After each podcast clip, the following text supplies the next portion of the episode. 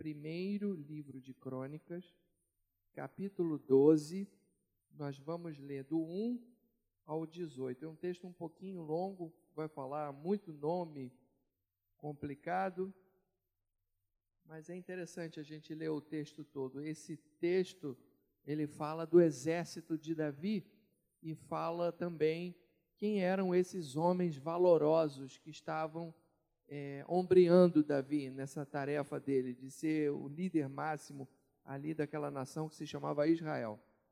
Então, se todos acharam, nós vamos ler primeira crônica, primeiro livro de Crônicas, capítulo 12. Todos acharam?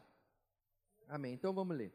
São estes os que vieram a Davi a Ziclag, quando fugitivo de Saul, filho de Quis. E eram dos valentes que o ajudavam na guerra. Tinham por arma o arco e usavam tanto da mão direita como da esquerda em arremessar pedras com fundas e em atirar flechas com arco. Eram dos irmãos de Saul, de Saul, da tribo de Benjamim. Então eles usavam, eram muito hábeis no uso dessa, desse, desse, dessa arma de guerra que se chamava funda, era um negócio que fazia assim, e, mas eles também sabiam atirar com, com essa mão esquerda, e, e, eram homens extremamente hábeis, extremamente capazes. Aí vai citar o nome deles, né? Isso não tem muita importância, ele vai citar os nomes e tal, Aiezer, o chefe, Joás, filhos de Samael, de Beatita, Gesiel e Pelete, filhos de Asmavete, Berag, um monte de nomes. Ah, vai para o versículo 8, dos Gaditas, que é da, da tribo de Gade, né? uma das tribos de Israel, passaram para Davi, olha aí, ó, passaram para Davi a fortaleza no deserto, homens valentes, homens de guerra, para pelejar, armados de escudo e lança. Seu rosto era como de leões, eram eles ligeiros como gazelas e sobre os montes. Ézer, o cabeça, Obadias, o segundo, Eliabe, o terceiro, Mismana, o quarto, Jeremias, o quinto, Atai, o sexto, Eliel, o sétimo, Joanã, o oitavo, Elzabade, o nono, Jeremias, um outro Jeremias, o décimo, Macbanai, o undécimo, estes, estes dos filhos de Gade foram capitães do exército. O menor valia por cem homens e o maior por mil. Vejam a qualidade desses guerreiros de Davi. O menor valia por cem e o maior valia por mil. Sabe quando você está lendo a Bíblia e o versículo chama a tua atenção? Quando eu li isso daqui, eu falei: caramba, que coisa extraordinária! O menor valia por cem e o maior valia por mil. Quando eu li isso daqui, esse versículo assim, parece que brilhou. Isso daqui brilhou aos meus olhos. São estes os que passaram o Jordão no primeiro mês quando ele transbordava por todas as suas ribanceiras e puseram em fuga a todos os que habitavam nos vales, tanto no Oriente como no Ocidente. Também vieram alguns dos filhos de Benjamim e de Judá a Davi, a fortaleza. Davi lhes saiu ao encontro e lhes falou, dizendo: Se vós vindes a mim pacificamente e para me ajudar, o meu coração se unirá convosco. Porém, se é para me entregardes aos meus adversários, não, não havendo maldade em mim, o Deus de nossos pais o veja e o repreenda. Então, quando Davi falou isso, então entrou o Espírito Santo em Amassai, cabeça de trinta, e disse: Nós somos teus, ó Davi, e contigo estamos, ó filho de Jessé. Esse Amassai falou isso sob a inspiração do Espírito Santo, irmãos. Olha que coisa linda. Paz, paz seja contigo. Ele falou shalom, shalom, lecha. Ele falou em, em hebraico shalom, shalom. Ele, paz, paz seja contigo e paz com os que te ajudam porque o teu Deus te ajuda. Que coisa linda! E Davi os recebeu e os fez capitães de tropa. Somente até aqui nós vamos. Um versículo lindo, irmão, uma passagem linda. Senhor nosso Deus, o nosso Pai, nós estamos aqui para meditar sobre a tua palavra. Queríamos te pedir que esse mesmo Espírito que me tocou, que me fez brilhar essa passagem, quando eu estava sentado lá na minha cadeira lendo a Bíblia, de manhã, numa manhã dessas, esse mesmo Espírito toque o coração dos meus irmãos, eu te peço em nome de Jesus. Então eu queria falar sobre essas pessoas valorosas. Irmãos, eu estou servindo a Deus aqui nessa igreja de Copacabana desde o ano de 2007, se não me falha a memória. No 2007, 2008, por aí. Nos primeiros anos que eu passei aqui nesta igreja, a igreja estava passando por um momento muito difícil. Porque a, a igreja estava ferida por causa de alguns pastores que por aqui haviam passado e que causaram mais divisão do que outra coisa. Por causa disso, esta igreja aqui era considerada uma igreja problema. E esse bairro era considerado um bairro difícil. Por que, que eu vim para cá? Porque eu me mudei para a Zona Sul em 2004. E aí eu falei para Elisa, não, lá na Tijuca já tem muito pastor, eu quero, eu quero um lugar mais perto de casa, uma igreja menor, e aí ela veio comigo, a tiracolo, e vamos que vamos e tal. E graças a Deus, irmãos, e, e muitas vezes as pessoas é, diziam para mim, mas aquela igreja é uma igreja problema. Aquele bairro é um bairro difícil. Eu saí de uma escola dominical lá na Tijuca, que era uma classe apinhada de gente. Eu devia ter uns 40 alunos que, às 9 horas da manhã, estavam ali sentadinhos com papel e lápis na mão, assim, desejosos por me ouvir. E vim para cá. A primeira aula de escola dominical que eu dei, tinha aquela irmã Lúcia e mais uma pessoa. Eu falei, caramba, onde que eu me meti? Mas, irmão, duas pessoas sentadas aqui para minha aula de escola dominical. Falei, caramba, eu tinha uma classe lá com 30 pessoas. Aí as pessoas falavam assim, Ih, mas aquela igreja é uma igreja problema, aquele bairro é um bairro difícil. Eu falava assim: olha só, eu não quero saber se a igreja é problema, eu não quero saber se o bairro é difícil, o que eu quero é fazer a obra de Deus. E não estou me importando com resultados, porque os resultados é, é Deus que vai dar. Ih, mas, mas, irmãos, era quase que toda semana que eu ia na reunião dos pastores, alguém fala: Ih, mas aquela igreja é aquela igreja é complicada. Ih, mas aquele bairro é um bairro muito difícil. Mas aquele bairro é um bairro muito difícil. Eu falei, olha, eu não estou preocupado com isso. Eu estou preocupado em fazer a obra de Deus. Não estou preocupado com resultados. E eu comecei simplesmente a ignorar o que as pessoas me diziam. Só que a com o passar do tempo, eu fui me dando conta que o bairro é o que é, que a gente sabe o que, que é, mas eu fui me dando conta que existe um núcleo de pessoas aqui nessa igreja, que é por causa dessas pessoas que essa igreja existe e que mantém essa igreja de pé. É um núcleo de pessoas valorosas, assim como esse esses homens de Davi, que eram homens preciosos, homens muito hábeis, homens extraordinários.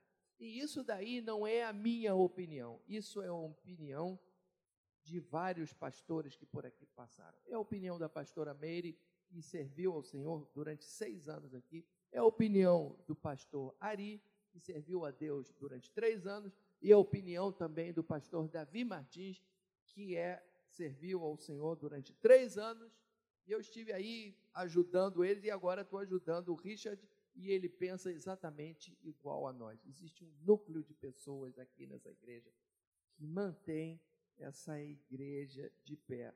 A igreja de Copacabana, ela dispõe de uma liderança constituída de homens e mulheres muito valorosos. muito valorosos. O que, que essa palavra valorosos quer dizer? A palavra, eu fui no dicionário.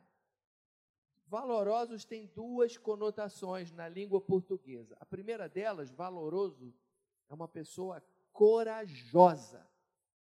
É aquela pessoa que você diz assim: "Ih, fulano é um guerreiro. Fulana é uma guerreira". Isso é ser valoroso. É a pessoa corajosa, é a pessoa que demonstra ter coragem, destemor e bravura. E tem uma segunda conotação também. É aquela pessoa que denota ter força, energia, capacidade de esforço. É aquelas que são comparadas com um atleta. Então, nós temos aqui um núcleo de pessoas com essas características. E é por causa disso que essa igreja está viva. Pessoas que têm sustentado o trabalho dos pastores que por aqui passam. Entra pastor, sai pastor, as pessoas estão ali, sustentando os braços do pastor. Isso é muito lindo, sabe, irmão? Então, eu queria falar sobre isso. Que, que, são então as pessoas valorosas? A gente poderia dizer o seguinte: são pessoas que, além de coragem e iniciativa, elas possuem também energia e capacidade para cumprir as suas tarefas. As pessoas, à luz desse texto que a gente acabou de ler, a gente vai ver que as pessoas valorosas elas têm três características. E se você tem papel e lápis, eu carrego sempre comigo dentro da minha Bíblia, eu sou que nem o pastor, eu não decoro o número. Eu nem, nem, nem o telefone da Elisa eu sei, não sei mesmo. O CPF dela eu também não sei. a duras penas eu sei o meu. Então, é, eu, eu, tenho dificuldade para guardar números. Então, eu carrego sempre uma lapiseira aqui dentro da minha Bíblia e eu vou marcando tudo de interessante que eu vejo, vejo e vou escrevendo também. Então, você cria esse bom hábito. É, pessoas valorosas, em primeiro lugar, são três características são aquelas que se desdobram em muitos afazeres. É o que está escrito aqui, que valem por muitos. Olha aqui. O menor valia por cem e o maior valia por mil. Pastor, o que, que você quer dizer quando você diz que, pessoas, que uma determinada pessoa vale por muitos? Isso tem duas é, tem duas interpretações. A primeira dela é que essas pessoas que valem por muitos são pessoas que se desdobram em muitas tarefas. Existem pessoas aqui que se desdobram em muitas tarefas. Em muitas tarefas.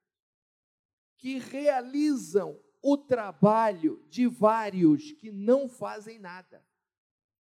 Tem vários ali ao redor que não fazem nada. E a pessoa, ela ocupa o, o espaço, as lacunas deixadas por vários. E eu digo isso para a vergonha daqueles que não fazem nada. E aqui entre nós, sobretudo as mulheres é que têm essa característica de se desdobrar em muitas tarefas. Os homens, eles são mais unidirecionais. Eu, por exemplo, não sei você, mas eu, eu se eu estou lendo, eu estou lendo. Se eu estou escutando música, eu estou escutando música. Se eu estou é, cozinhando, eu estou cozinhando. Eu não, não consigo fazer várias coisas ao mesmo tempo. Então, por isso que às vezes a minha mulher fala comigo, e eu estou ali no computador escrevendo alguma coisa, e ela fala, e eu não escutei nada eu não escutei nada.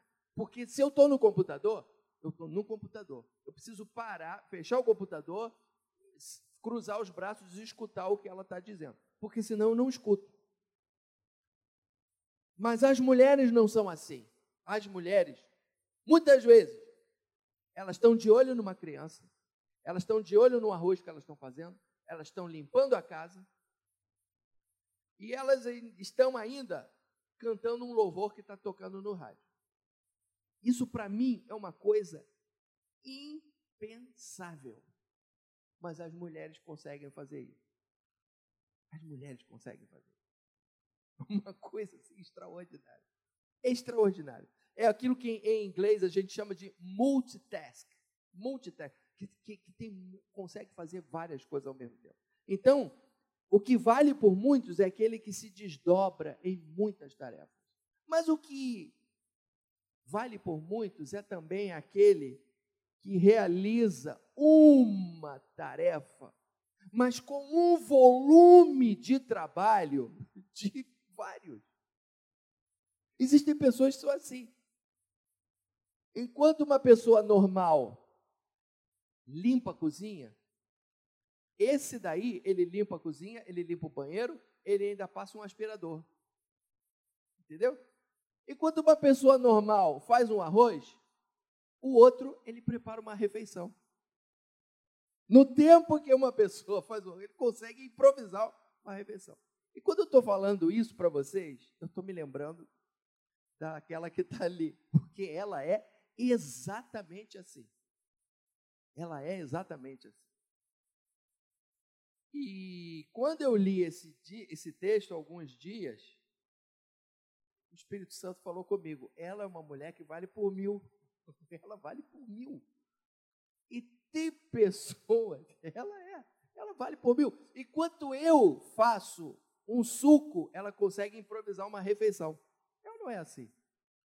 Ela fala para mim: eu chego em casa, aí eu vou fazer a cama. Eu vou fazer a cama, porque a gente sai domingo de manhã, a gente sai correndo, não dá nem tempo de fazer. Enquanto eu estou fazendo a cama, ela chega para mim: já está pronto. Eu falei: não é possível. Já está pronto, vem comer que já está pronto. Eu falei: gente, não é possível.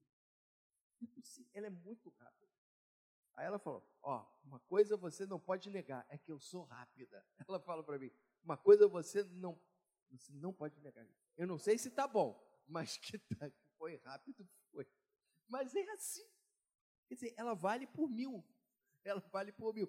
O, a pessoa valorosa é aquela ou que se desdobra em muitas tarefas e ocupa e faz e realiza o trabalho de vários que não fazem nada, ou então é aquela pessoa que faz uma única tarefa com um volume de várias pessoas e numa rapidez assim extraordinária. Então eu de púlpito queria te agradecer por você ser essa ajuda que você é, porque eu não sou assim, irmãos. Eu não sou assim. Em segundo lugar, a pessoa valorosa é aquela que supera grandes obstáculos. Você veja aqui que no versículo 15 diz que esses mesmos homens, que uns valiam por cem, outros valiam por mil, eles passaram o Jordão no primeiro mês, quando ele transbordava nas suas ribanceiras. Para entender esse versículo, você tem que entender um pouquinho do que é a geografia de Israel. Se você olhar Israel do sul em, relação, em direção ao norte, você vai ver, aqui está, vamos supor, imagina, imagina, aqui está o mar Mediterrâneo, aqui está a praia. Aí tem aquela que eles chamam de planície costeira. E aí vai subindo, vai subindo, vai subindo, vai subindo, vai subindo. Aí vem uma região montanhosa. Nessa região montanhosa que está Jerusalém, que está Hebron, que está Belém, aqui nessa região montanhosa. Visualiza o negócio. Por isso que diz, é, é, assim como ao redor de Jerusalém estão os montes, aquela coisa toda. Jerusalém é no alto, é a região montanhosa. Mas aí você vai descendo, ó, e aí vem uma grande depressão. E nessa depressão aqui está a Campina do Jordão. A Campina, e ali passa o Rio Jordão. O Rio Jordão, ele nasce lá no Mar da Galileia, ele vai correndo por essa depressão até chegar no Mar Morto. O Mar Morto está abaixo do nível do mar. E essa, e essa campina do Jordão, em muitos, em muitos lugares, ela está abaixo do nível do mar. O mar está lá, né? E essa campina do Jordão está abaixo do nível do mar. Aqui no norte, tem uma região montanhosa que separa Israel do Líbano, Israel da Síria, que quando as neves do tal do Monte Hermon, por isso que eu tenho um salmo que fala como o, o orvalho do Hermon que, que derrete, Pois é, o, o, o, orvalho do Hermon, aquelas neves do Hermon derretem, aquilo derrete e transforma esse rio Jordão numa espécie de uma corredeira. E, passa, e o rio Jordão, nessa época, passa a ser um rio perigosíssimo. O que, que ele está falando aqui? Que esse rio perigosíssimo, esses homens se meteram nesse rio perigosíssimo para brigar com, com os inimigos que estavam lá do outro lado do rio. Em alguns lugares, esse vale chega a estar 390 metros abaixo do nível do mar. E nessa época de março e abril, que é a época das chuvas, que das chuvas não, que é a época em que essas neves derretem, e formam essa tromba d'água. Essa tromba d'água que inunda esse vale. E, e, e, você se meter a atravessar um rio onde existe uma tromba d'água, irmãos, você está realmente correndo risco de vida. Esses homens valorosos ignoraram o perigo dessa travessia no meio dessa corredeira, a fim, a fim de cumprir a missão militar que eles tinham. Assim, da mesma forma, existem pessoas aqui que ignoram os obstáculos e cumprem a missão que Deus lhes deu. Existem pessoas aqui que estão simplesmente ignorando os obstáculos. Imagina que você está lá do outro lado do rio, lá na, na, lá na Jordânia, e você tem que passar para aqui. Para Cisjordânia. Lá é Transjordânia, aqui é Cisjordânia. Você tem que atravessar. Imagina. Você tem que. Eu ia chegar lá e eu ia falar: não, eu não tenho condição de, de atravessar isso daqui. Lá em Guapimirim tem aqueles rios, tem, tem vários lugares, em Minas, aqui no estado do Rio, que quando tem uma tromba d'água, sai levando tudo, irmão. E muita gente morre por causa disso. Imagina, não, você tem que atravessar isso daqui para chegar do outro lado. Mesmo que você saiba nadar, você está correndo risco de vida se você se mete num lugar dele. Eles foram, encararam e ainda conseguiram chegar do outro lado e, e venceram os inimigos. Irmãos, existem pessoas aqui que ignoram os obstáculos e cumprem a missão que Deus lhes deu. Nosso pastor aqui, conforme ele está. Tá, tá, vocês estão cientes disso, porque ele fala, ele está com a esposa dele doente em casa. Ele teria motivos mais do que suficientes para não estar aqui agora.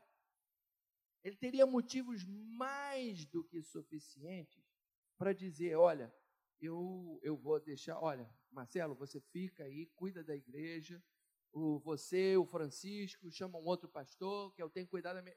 Ele estava totalmente é, é, desculpado, vamos dizer assim, se ele, se ele tomasse essa decisão. Inclusive, no, há algumas semanas atrás, você estava com é, cólica nefrética, não é?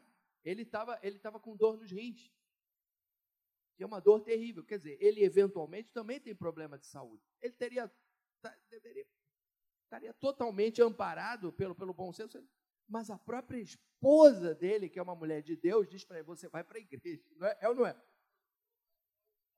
tocou ele para fora de casa. A própria mulher dele diz: Não, você, você vai, você vai para a igreja. Irmãos, isso é, isso é de Deus, viu, gente? Isso daí é para a gente parar e pensar. Que nós temos gente valorosa aqui no, no nosso meio. A terceira característica das pessoas valorosas, vamos ver se vocês se lembram, qual é a primeira? Que valem por Muitos. A segunda característica é que superam obstáculos. E a terceira? São corajosos e enfrentam inimigos. Esses homens que depois de atravessar o Jordão naquele estado, normalmente o Rio Jordão é um rio assim, tipo o Rio Comprido lá, né? É um rio sujo.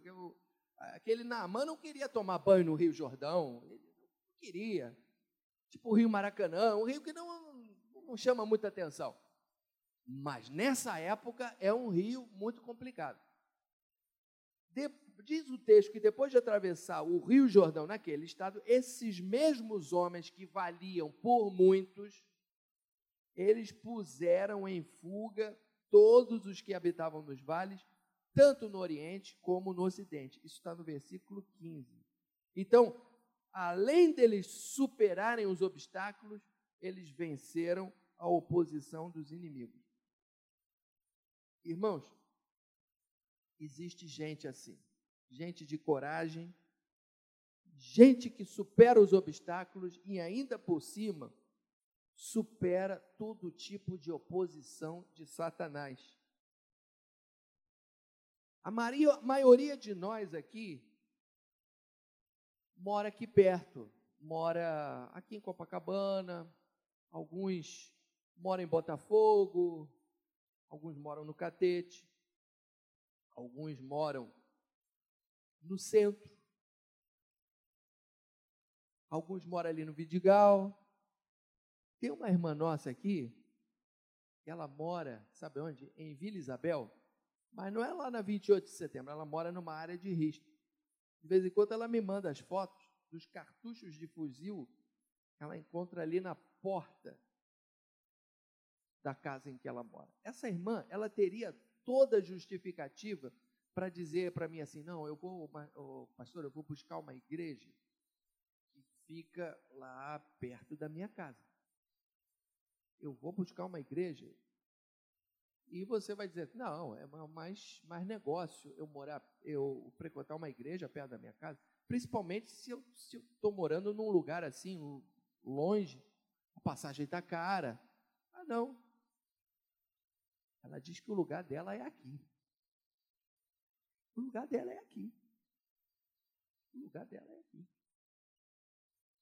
Irmãos, isso, esse exemplo é, tem que ser, tem, isso tem que ser valorizado, sabe, irmãos? Porque tem muita gente, tem muita gente que por motivos tão, mas tão, mas tão levianos abandona a sua igreja, porque a igreja, irmãos, é nossa família espiritual.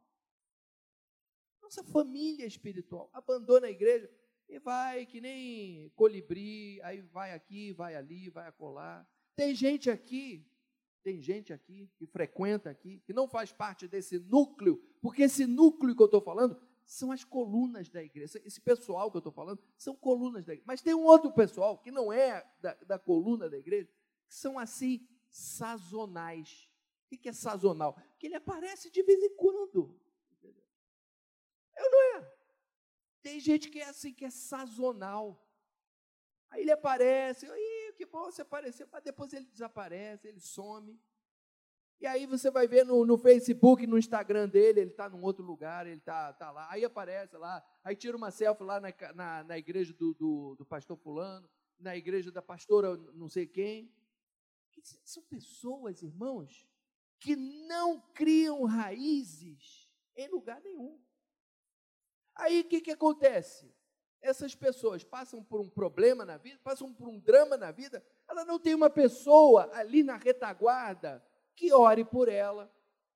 Ela não tem uma pessoa, um núcleo de pessoas que a amam e que ela ama e, e que, que a sustentam quando ela está por baixo. Você está me entendendo o que, que é isso, irmãos? Irmãos, como a igreja é importante. Como a igreja é importante, gente. Vira e mexe, aparece gente aqui pedindo ajuda. Ah, eu preciso de ajuda. Aí a gente fala: olha, é, é, nós até damos esse tipo de ajuda, mas esse tipo de ajuda é para as pessoas que estão aqui que estão envolvidas, porque a gente não tem como ajudar o, o, o Rio de Janeiro inteiro. Mas esses são privilégios de quem pertence a uma família. Há alguns tempos atrás, uma pessoa querida, que foi, frequentava a nossa igreja lá da Tijuca, mas aquela pessoa querida, ah, eu estou indo frequentar a igreja, eu estou começando a frequentar a igreja de não sei de onde. Eu falei, mas peraí, uma fulana? Porque fica mais perto da minha casa. Diga-se diga de passagem que ela mora aqui pertinho. De lá de onde ela mora, ela pode vir a pé para esta igreja aqui. Mas fulana, mas peraí. Não precisa você sair da igreja Maranata e ir para a igreja do pastor fulano. Por que, que você não vem para a igreja Maranata de Copacabana? Eu também eu mudei de bairro. Eu mudei de bairro, eu saí da Tijuca, vim para Botafogo. Eu morando em Botafogo, vou frequentar aqui Copacabana, é muito melhor. É muito melhor, é a mesma igreja. Nós somos uma mesma igreja com vários endereços. Não preciso trocar de igreja. Eu ainda continuo sob o pastoreio do meu pastor, pastor Paulo, pastora Claudete, que fez meu casamento, que, que me batizou. Ainda estou sob a, a, o pastoreio do pastor Paulo. Não importa se eu estou aqui ou se eu estou lá na Tijuca. Você não precisa sair da igreja. Mas ela não respondeu nada, porque não tem o que responder. Não tem o que responder diante disso. E eu vejo, irmãos, que as pessoas assim, por motivos assim, os mais levianos, abandonam a sua família espiritual e vão para outro lugar. Não tem essa fibra desses homens aqui. São colibri. Agora, é, as pessoas valorosas, elas também podem ter alguns pontos fracos. E eu, nesses dez minutos que eu tenho, eu queria compartilhar com vocês os três pontos fracos das pessoas valorosas. Quais são as características das pessoas valorosas? Mesmo sabem, valem por muitos. Vamos lá. Valem por muitos, superam obstáculos e são corajosos e enfrentam os inimigos. Agora vamos ver quais seriam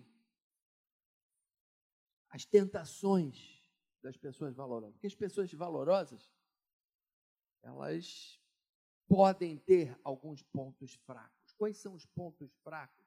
Que, que, que podem ser, poderiam ser os pontos fracos das pessoas valorosas? Quais são?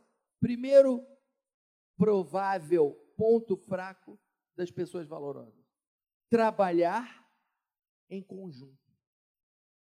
Hoje, na nossa reunião, aqui embaixo, nós vimos um vídeo sobre trabalhar em conjunto, falando que os cães selvagens, eles são invencíveis. Por quê? Porque eles trabalham em conjunto. Isso pode ser um ponto fraco das pessoas valorosas. Sabe por quê?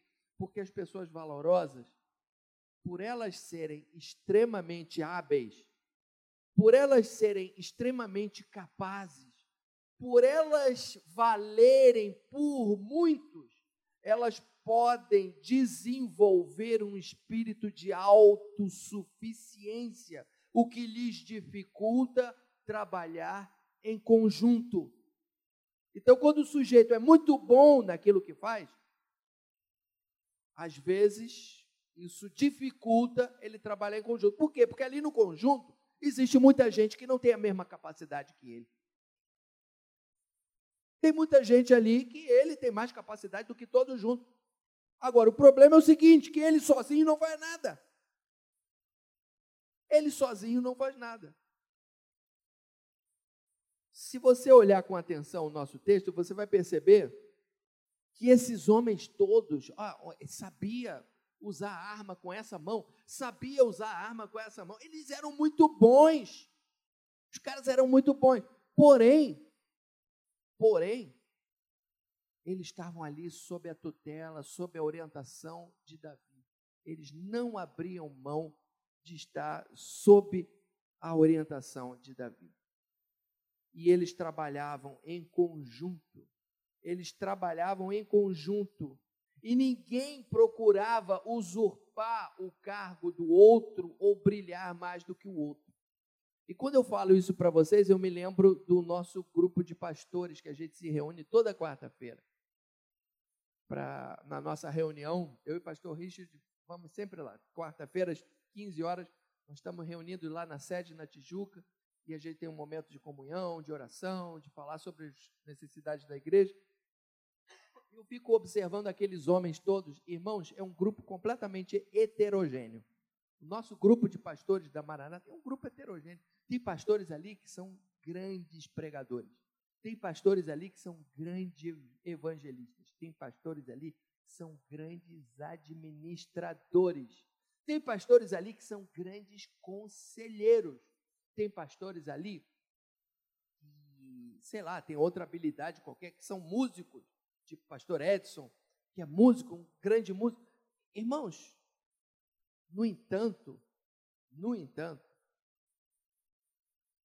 esse grupo tão heterogêneo, porque pastor não é tudo igual. Não é tudo igual. Mas esse grupo, irmãos, ninguém quer brilhar mais do que o outro. É lindo isso, irmãos. Não, ninguém quer ser estrela, ninguém quer o holofote para si. Você não percebe isso, não? É ou não é? Se você percebe alguém querendo aparecer mais do que o outro, não, tem, não existe isso no nosso meio. São todos homens humildes. E, e, e Deus, sabe que Deus gosta disso, irmão? Deus gosta disso, sabia? Porque quem tem que brilhar ali é o Espírito Santo de Deus. Não somos nós. E hoje eu falei para vocês sobre orquestra sinfônica. O exemplo mais lindo que eu, que eu tenho sobre isso é a orquestra sinfônica. Eu não sei se vocês já viram uma partitura de orquestra. Você tem várias, vários pentagramas. Vários pentagramas. Aqui no pentagrama de cima estão as flautas, depois vem os oboés. Aí depois tem um outro pentagrama que são as clarinetas, depois os fagotes. Depois vem as trompas, depois vem os trompetes depois vem os trombones, depois vem a tuba, depois vem a percussão, depois vem o primeiro violino, depois vem o segundo violino, depois vem as violas, depois vem o contrabaixo. Tudo isso é uma partitura de orquestra sinfônica. O compositor, ele pensou em cada um, no que cada um desses instrumentistas vai tocar. O compositor, ele tem que saber tudo o que é, é como a palheta de um pintor. Se ele quer um som mais assim, ele vai usar o instrumento tal. Se ele quer um som mais pesado, ele quer, vai estudar, um, um, vai colocar, vai escrever para o instrumento tal. É assim. Agora, qual é o instrumento mais importante? Todos são importantes. Todos são importantes. Ah, o, o violino pode chegar e dizer assim: não, eu sou mais importante porque eu sou o violino. Não. Porque aquele que toca o triângulo, plim, aquele triângulo também é importante também é importante, todos são importantes. E se todos tocam o que está escrito sob a batuta do maestro, porque o maestro é aquele que vê tudo, né? Se todos tocam o que está escrito, isso, a alma do compositor é, aflora, entendeu? O, o compositor e, e o, o, nosso compositor aqui, quem é Deus, irmão. Então cada um tem que fazer aquilo que Deus determinou. Entendeu? E não tem ninguém mais importante. Irmãos, a orquestra sinfônica é uma coisa assim realmente linda. Então, nós precisamos saber trabalhar em conjunto. Segundo, nós precisamos nos submeter a autoridades. Você perceba aqui no texto que esses homens, no versículo 1, eles vieram a Davi. No versículo 8 diz que eles passaram para Davi. E depois, mais adiante, aquele homem chamado Amassai, cheio do Espírito Santo, ele chega e faz uma, quase uma declaração de amor para Davi. Agora eu pergunto para vocês: Davi era perfeito? Claro que não. Davi cometeu inclusive crimes. Quando ele manda matar o, o marido lá da Batseba, ele cometeu um crime, ele cometeu pecado e cometeu o crime. Davi era perfeito? Claro que não.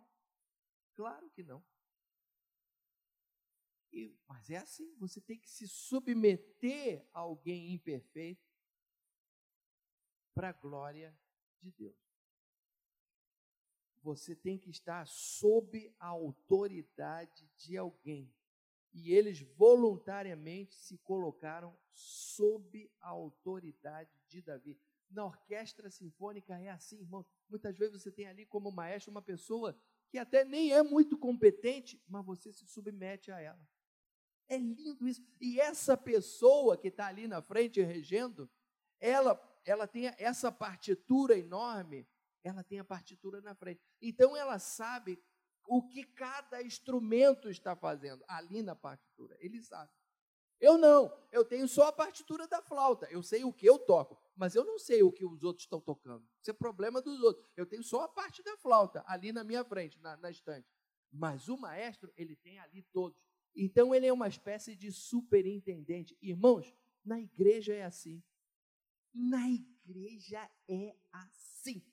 Sabe o que significa a palavra bispo? Vem do grego episcopos. Sabe o que quer dizer episcopo? Epi significa por cima, escopo significa ver. É aquele que vê por cima. O bispo, o pastor, é aquele que vê por cima. Ele vê por cima do rebanho. A ovelha, ela só vê quem está do lado. Mas o bicho, ele tem que ver todos. Ele tem que ver todos. Assim é o maestro. O maestro olha a partitura, ele ali, ele ali, ele vê todos. Então é por isso que o músico se submete ao que o maestro diz. Às vezes ele vai pedir um negócio. Ele, ele uma vez ele chegou para o meu nai e falou: Eu quero que vocês respirem aqui nesse lugar. Aí o colega que está do lado, ah, mas aqui está errado, porque. Aí tem toda uma explicação técnica. Aí o maestro chegou, mas eu quero que vocês respirem ali. Tem que obedecer. Tem que, você pode até discordar, mas tem que obedecer. Mas eu quero que vocês respirem ali. Ah, mas a resolução dessa dissonância, não sei o quê, blá, blá, blá, blá, blá, blá, blá, blá, blá, e ele estava com a razão. Mas acontece que eu quero que você respire ali entre aquela nota e aquela nota. Ponto parágrafo. Obedece quem pode. Quer dizer, manda quem pode. E obedece quem tem. Tem que obedecer. Ele, ele, ele, ele é autoridade. Então, quais são uh, os, uh, o que pode ser difícil para as pessoas valorosas. Pode ser difícil trabalhar em conjunto, pode ser difícil submeter-se a autoridades e pode ser difícil ser humilde.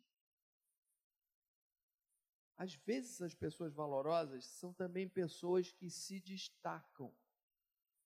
Quando alguém se destaca dos demais, tem a tendência de ficar achando que ele é alguma coisa os valentes de Davi eram homens que se destacavam. Eram homens que se destacavam. No entanto, eram todos humildes e submissos ao rei. Por que, que eles eram humildes e submissos ao rei? Porque o rei era humilde. O rei era humilde. Os pastores da Maranata são todos homens humildes, irmãos. Ninguém, não tem ninguém aqui se achando então você seja também uma pessoa humilde. Nos times de futebol, muitas vezes tem um craque que se destaca muito, aí ele vai querer chegar no treino na hora que ele bem entende, ele vai querer mandar no técnico. Não tem isso? Não tem isso? É o que mais tem. O Romário era assim. Romário era assim. Ele vai querer mandar no, o, no técnico e não sei o quê. E, irmãos, não é assim não. Se você é muito hábil, você tem que ser humilde. O jogador que faz isso, ele se esquece que ele sozinho, ele não faz nada. O futebol é um trabalho de equipe e cada um tem que fazer a sua parte. Assim é a igreja. Assim temos que ser nós. Então, eu queria terminar agradecendo a todos vocês, homens e mulheres valorosos desta igreja, que têm sustentado essa igreja. Olha, entra pastor, sai pastor, e eles estão aí, sustentando essa igreja. Assim é o governo do país. Entra presidente, sai presidente, mas quem sustenta esse país não é presidente, é o povo desse país que trabalha e que rala para que esse país seja um país grande. Assim é a orquestra. Entra maestro, sai maestro, mas quem sustenta aquela igreja, aquela, aquela orquestra são os músicos que constroem o som daquela orquestra. Então, graças ao povo brasileiro, esse país está de pé. Não é graças ao fulano ou beltrano. Graças a vocês, essa igreja está de pé. Agora, tem muita gente que não está se enquadrando nisso que eu estou falando. Então, essa mensagem é também para você. Se você é desses que está aqui só esquentando o banco e beija-flor que vai de igreja em igreja, essa mensagem é para você. Hoje você tem a oportunidade de refletir e, e pensar bem na sua vida e procurar criar raízes no lugar em que Deus te plantou. Em nome de Jesus.